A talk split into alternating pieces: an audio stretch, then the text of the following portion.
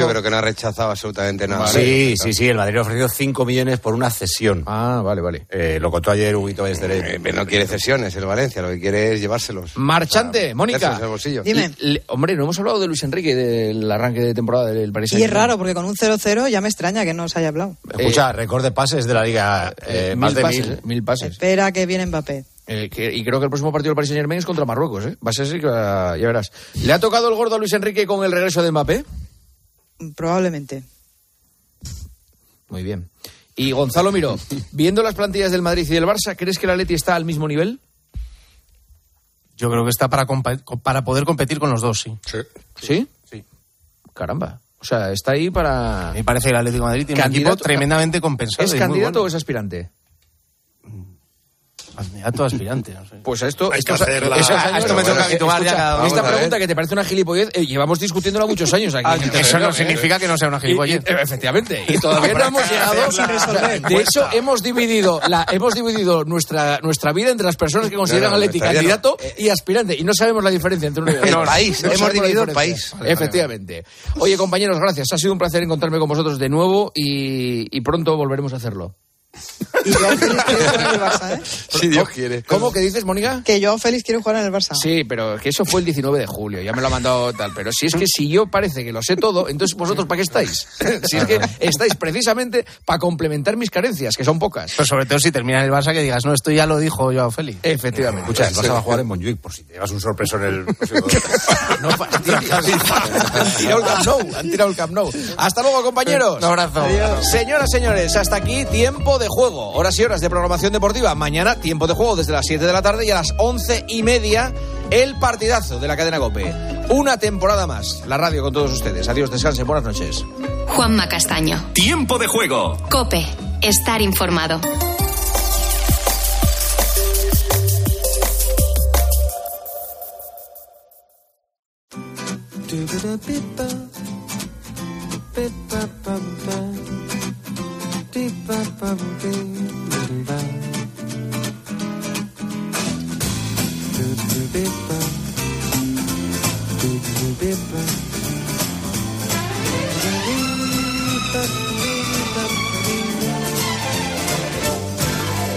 Hola, buenas noches y bienvenidos. ¿Cómo está la cosa? ¿Cómo llevan ustedes el verano? ¿Qué tal estáis? ¿Cómo allez-vous? Eh, en inglés prefiero evitarlo, no me gusta hacer exhibiciones de toda una mente absolutamente anglicana. Mis orígenes son, mis orígenes son Anglicana no, anglosajona. Anglosajona, no anglicana porque... Tus orígenes son de un pueblo Eh, de Córdoba, eh, no, no lo quieres reconocer. Bueno, bienvenidos. Esta es la semana que nos llevará hasta el 20 de agosto, del 14 al 20 de agosto. Estamos absolutamente imbuidos por los calores del verano, como por otra parte ha quedado elocuente. Este programa que solo tiene como objetivo entretenerte y aportarte alguna cosita que tú puedas mañana comentar cuando vayas a la playa o al curro. Por cierto, ahí en la guitarra, en plena rumba esta noche, el supermanitas del programa, el realizador, Javier Campos.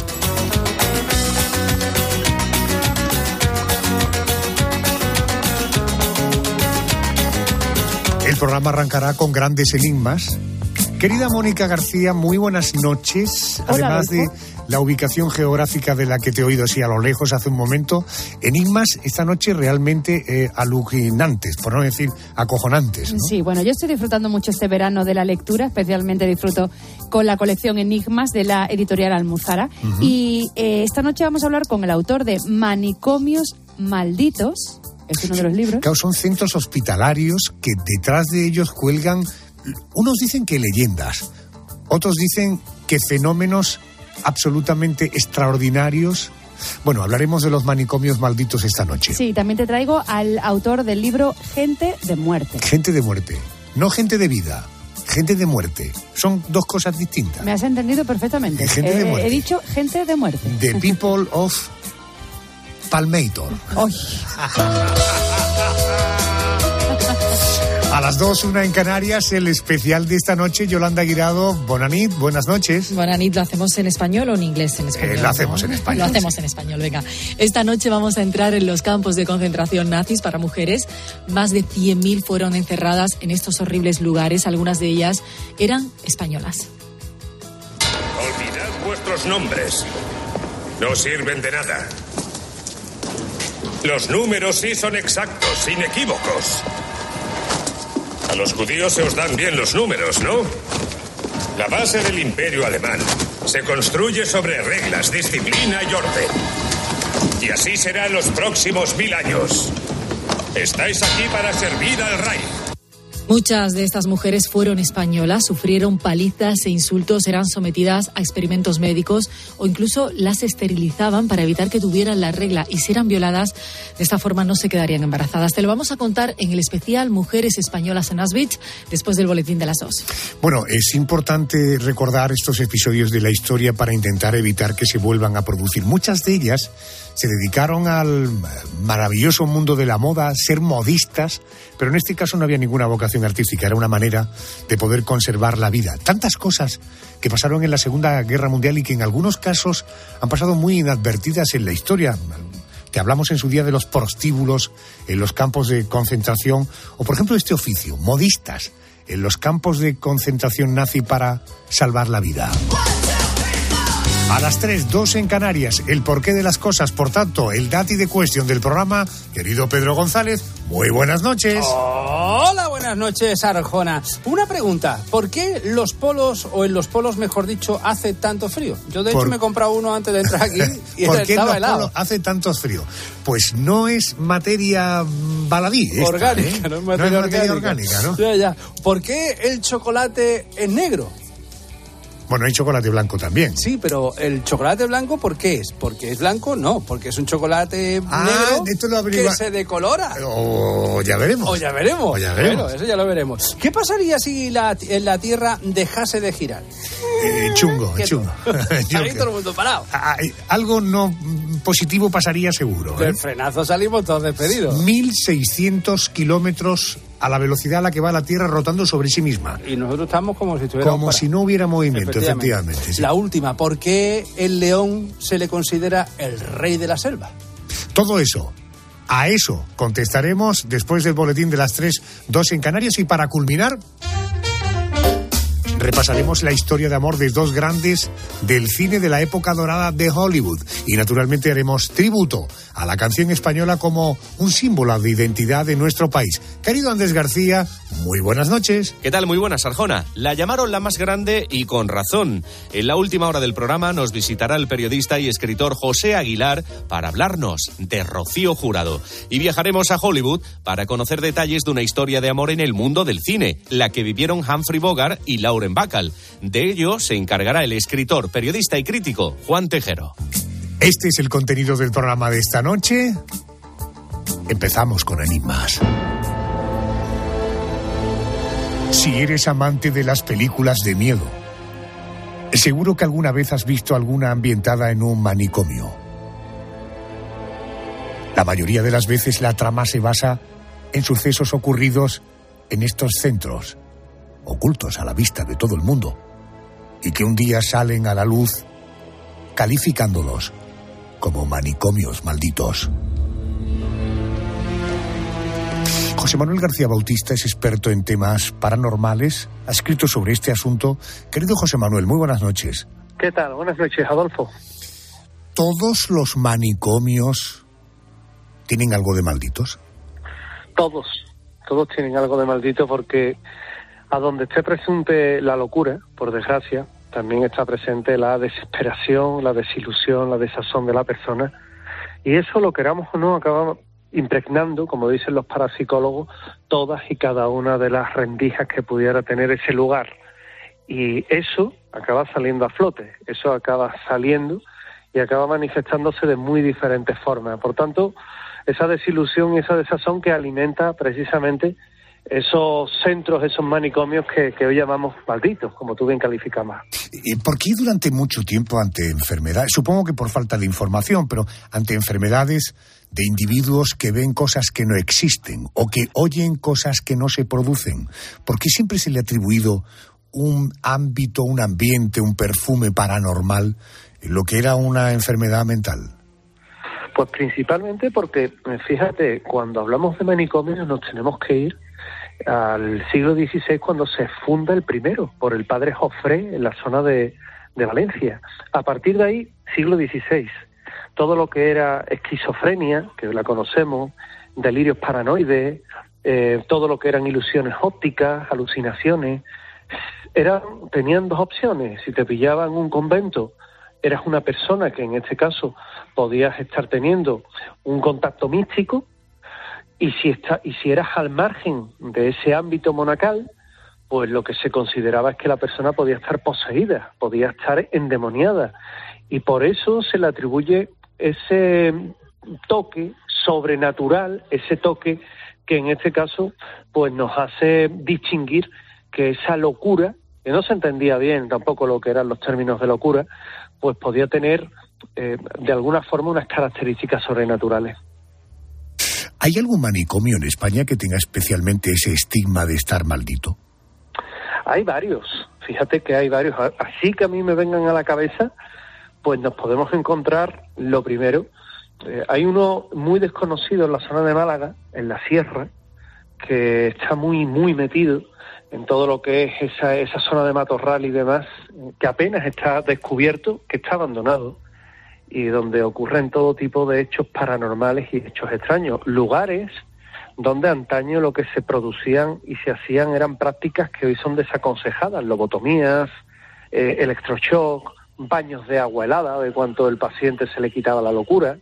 Luego, eh, si, si, vamos un poco subiendo, nos encontramos el, el manicomio de Miraflores, en Sevilla, que todavía tiene una parte en activo y donde también viene a ocurrir esos hechos normales. Si nos vamos a Madrid, al Sanatorio de la Marina, que aunque era sanatorio, también fue utilizado como psiquiátrico, el de Oña en Burgos, donde también se han descrito hechos paranormales y está adyacente a lo que era un antiguo, un antiguo complejo, eh, eh, podríamos llamarlo, eh, eclesiástico, y mm, luego si nos detenemos en la zona de Galicia, en la zona de la Pedrosa, por ejemplo, en Santander, pues también nos encontramos ya no solo lugares que se llaman malditos y que tienen fenómenos paranormales, sino que tienen variopintas eh, eh, leyendas, como pasaron a ser lazareto, de lazareto a sanatorio y de sanatorio directamente a instituciones psiquiátricas mal llamadas manicomios. Eh, hablemos ahora in the world, en el mundo. Eh, ¿Cuál sería el manicomio que estaría en el número uno de esa categoría y por qué digo de manicomio maldito?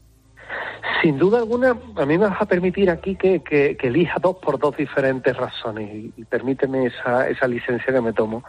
El primero, maldito por hechos sobrenaturales, el, el Kings, que está en la zona de Nueva York. Eh, se le llama maldito porque, aunque está abandonado, es un complejo inmenso ocurren todo tipo de, hechos paranormales, en el sentido de que las personas que han entrado allí, primero los vigilantes de seguridad, que vigilaban las instalaciones que estaban abandonadas, y luego los buscadores del misterio, han podido grabar psicofonías, se han encontrado cara a cara con lo que son visualizaciones de personas que evidentemente no están, que podríamos llamar fantasmas y que se manifiestan allí, y luego muchos de ellos porque han sufrido accidentes que son cuando menos extraños después de haber entrado, por lo que se les presupone una maldición.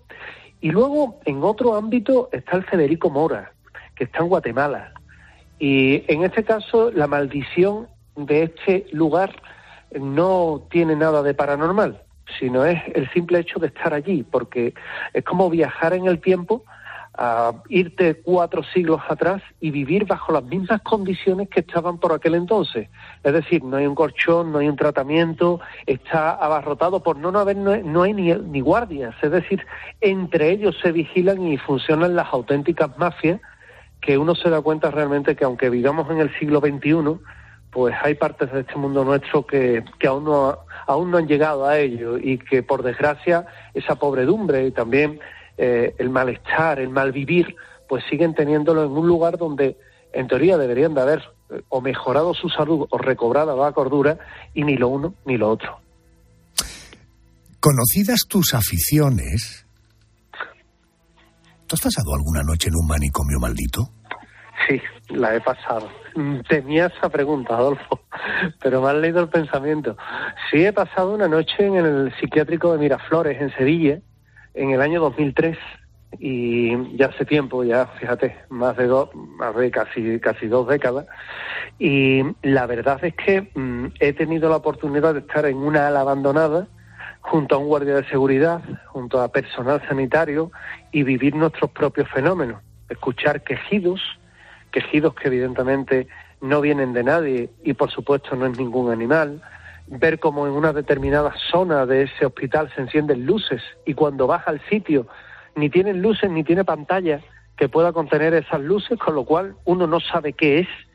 Eh, puedes llegar incluso a sentir como delante tuya se originan pisadas, pasos provocados por nadie, y bueno, y tienes también la oportunidad de recoger un sinfín de testimonios de personal sanitario especializado que están allí y que ellos mismos han tenido han tenido ocasión de, eh, encontrarse cara a cara con ese misterio y también, fíjate, incluso una enfermera que escuchó un día cómo llamaban a la puerta, en detrás de esa puerta no hay nada porque es una ala abandonada y es la divisoria y cuando ella pega al oído a la puerta simplemente escucha una voz muy débil que dice, pero ábreme ya. ¿Te puedes imaginar lo que es pasar una noche en uno de estos lugares donde tienes por compañía tu persona, tu compañero y esos entes del más allá que como dicen en Galicia, a verlos, haylos. Yo pongo siete candados en la puerta. Déjame entrar, no, siete candados en la puerta. Estas son las aficiones de José Manuel García Bautista. Colección Enigma, editorial Almuzara, Manicomios Malditos. El director de uno de ellos es el autor del libro, José Manuel García Bautista. Gracias. Gracias, compañero. Un abrazo. Adolfo Arjona. La noche. Cope. Estar informado. En la oscuridad de la noche, cualquier ruido nos hace estremecer. El viento entre los árboles, los crujidos de las ventanas, una música confusa y lejana, un sonido lastimero.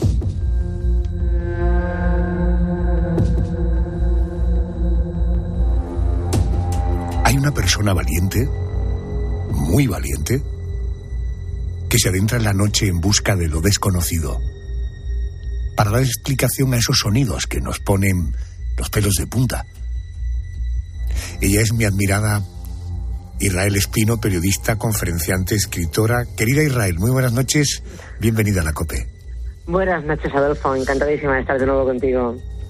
¿Qué son los sonidos de muerte y qué tienen que ver con sonidos naturales eh, que se producen en la noche? A ver, los sonidos de muerte son una serie de, de, sonidos que nuestros antepasados escuchaban sobre todo y especialmente en una temporada concreta, en la temporada de las noches de invierno. La, la época oscura le llamaban, es aquella que va desde todos los santos, aproximadamente desde el 31 de octubre, 1 de noviembre, hasta enero, hasta mediados de, mediados de, enero, cuando eh, el día era más corto, la noche más larga y muy pronto tenían que meterse, como bien acabas de decir, en sus cabañas, porque ya no se podía trabajar, ya era noche, no había luz, y bueno, justo en esos momentos, en alas de la tormenta, escuchaban esos ruidos extraños, curiosamente, no solamente ruidos de tormenta, sino gritos, algarabías, perros ladrando, eh, cascos de caballos cabalgando, y todo este ruido que escuchaban tenía un nombre para ellos, un nombre que, que, difería según las regiones y según la época, pero que siempre se relacionaba con un ejército, un ejército sobrenatural, un ejército de muertos. En nuestro país, no sé si estás de acuerdo conmigo, ¿no? El, el, fenómeno más conocido que puede ocurrir por la noche es cruzarte con lo que se llama la Santa Compaña. Esto de la Santa Compaña, ¿qué es este, este cortejo y qué ocurre si te los encuentras?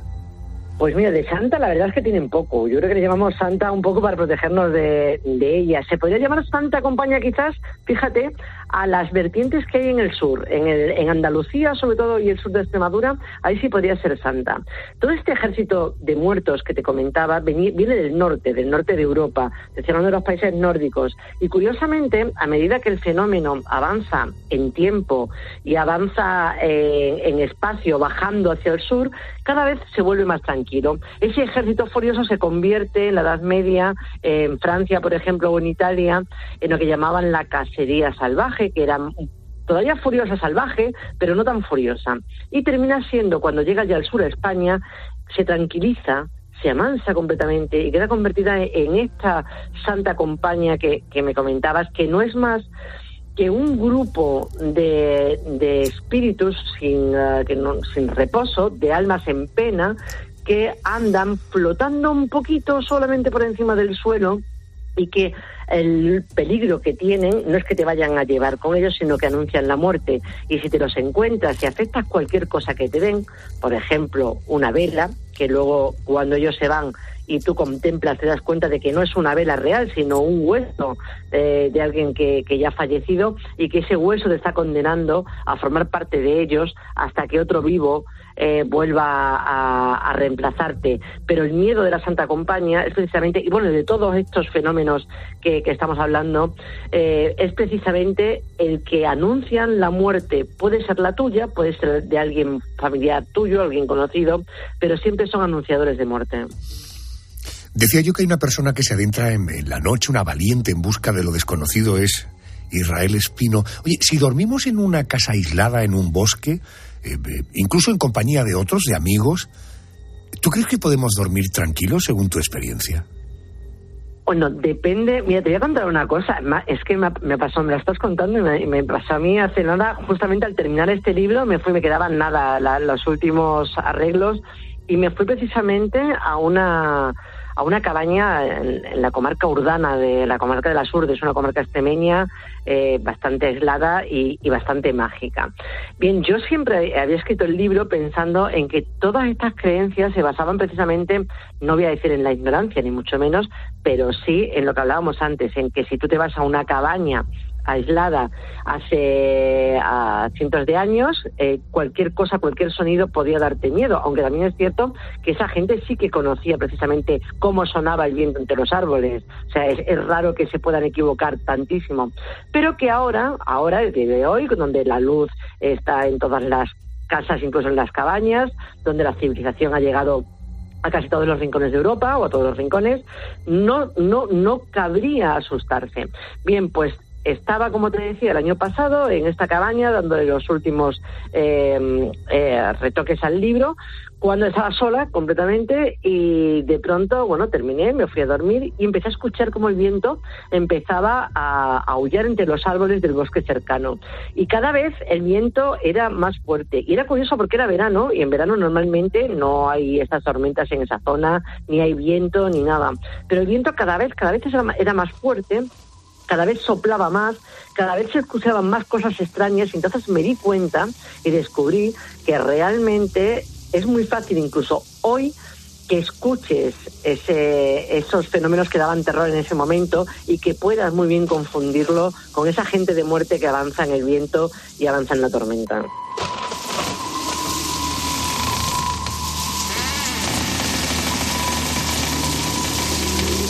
Israel, hablando de leyendas, ¿Existen los cortejos mágicos o estamos hablando de leyendas basadas en lo sobrenatural?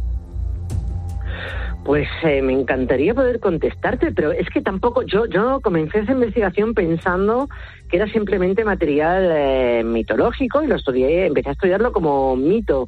Luego me di cuenta que había muchísimas leyendas y mi sorpresa eh, fue cuando descubrí que había también un montón de leyendas vividas. Esto es gente que te cuenta eh, la leyenda, pero te, o sea, te, cuenta que ellos lo, lo vivieron. Eh, entonces, claro, tampoco podemos decir que sea un cuento, que sea un simple mito. Hay gente a día de hoy viva que ha visto a la Santa Compañía, que ha visto el cortejo de gente de muerte, que ha visto al conde Arnau en Cataluña, que ha visto eh, algunos de estos fenómenos que, que relacionamos con la muerte y que ellos te juran y te perjuran que fueron testigos de lo extraordinario. ¿A- ¿Alguna vez eh, alguien te ha contado que se haya topado con un jinete sin cabeza o con un grupo de hadas?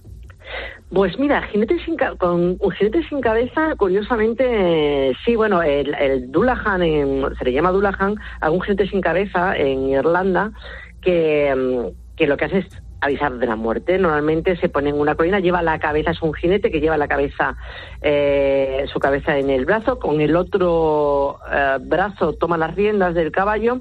Incluso otros dicen que tiene la cabeza entre las piernas y con el otro man- la otra mano enarbola como látigo una columna vertebral, vertebral humana. Eh, el miedo que se le tiene es que esta cabeza putrefacta que además ilumina la noche, solamente puede decir una palabra, y esa palabra es el nombre de aquel al que ha venido a buscar. Por eso, cuando se le ve, normalmente la gente huye despavorida. Y bueno, he recogido, podido recoger el testimonio de, de un vecino que volvía después de una, de una fiesta en un pueblo cercano a su casa en medio del campo, cuando vio, afirma que vio ese, un Dullahan, un jinete sin cabeza en lo alto de la colina, como sabía eh, la leyenda lo que hizo fue rápidamente taparse los oídos para no escuchar el grito del Dullahan. Se metió rápidamente en casa, llegó a su casa con, con las manos en las, en las orejas y, y, bueno, pasó una noche intranquila, pero, pero la pasó. Al día siguiente cuenta que un chico que iba en moto tuvo un accidente precisamente en el punto en el que se había aparecido el Dullahan y él estaba convencido de que el nombre que gritó ese jinete sin cabeza era el nombre del chico que había muerto al día siguiente. Y por ejemplo aquí en España también eh, no gente que haya visto eh, ellos mismos el gente sin cabeza, pero sí he recogido testimonios de, de gente joven que me contaba cómo cuando eran pequeños eh, sus abuelos, también en algún pueblo perdido de las Urdes, le contaban que no debían volver tarde de las fiestas de los otros pueblos porque eh, se podían encontrar con el jinete sin cabeza y ese jinete pues anunciaba también la muerte fíjate en lugares tan dispares como Irlanda o como Extremadura Si quieres saber más, Editorial Almuzara acaba de publicar el libro Gente de Muerte. Lo firma Israel Espino. Compañera, un beso, gracias por atenderme. un beso enorme Adolfo. Muchas gracias.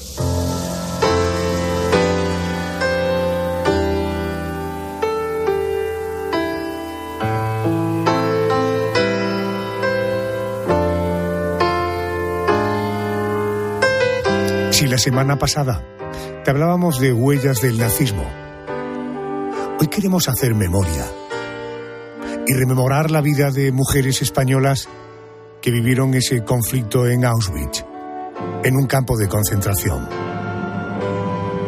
Te vamos a contar también la historia de unas mujeres modistas que encontraron en ese oficio una manera de salvar la vida modistas y mujeres españolas en Auschwitz. Vamos al boletín de las dos, una en Canarias, y vamos luego con nuestro especial.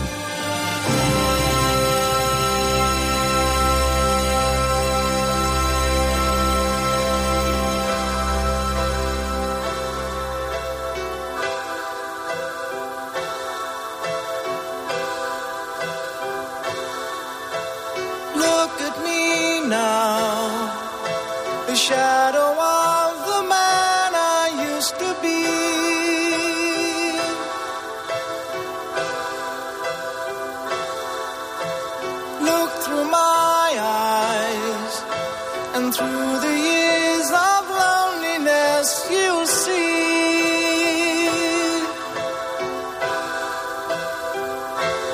To the times in my life when I could not bear to lose a simple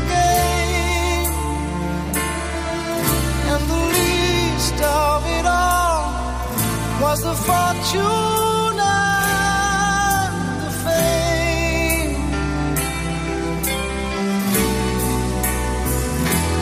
But the dream seemed to end just as soon as it had begun. Was I to know for the last thing of all that was on?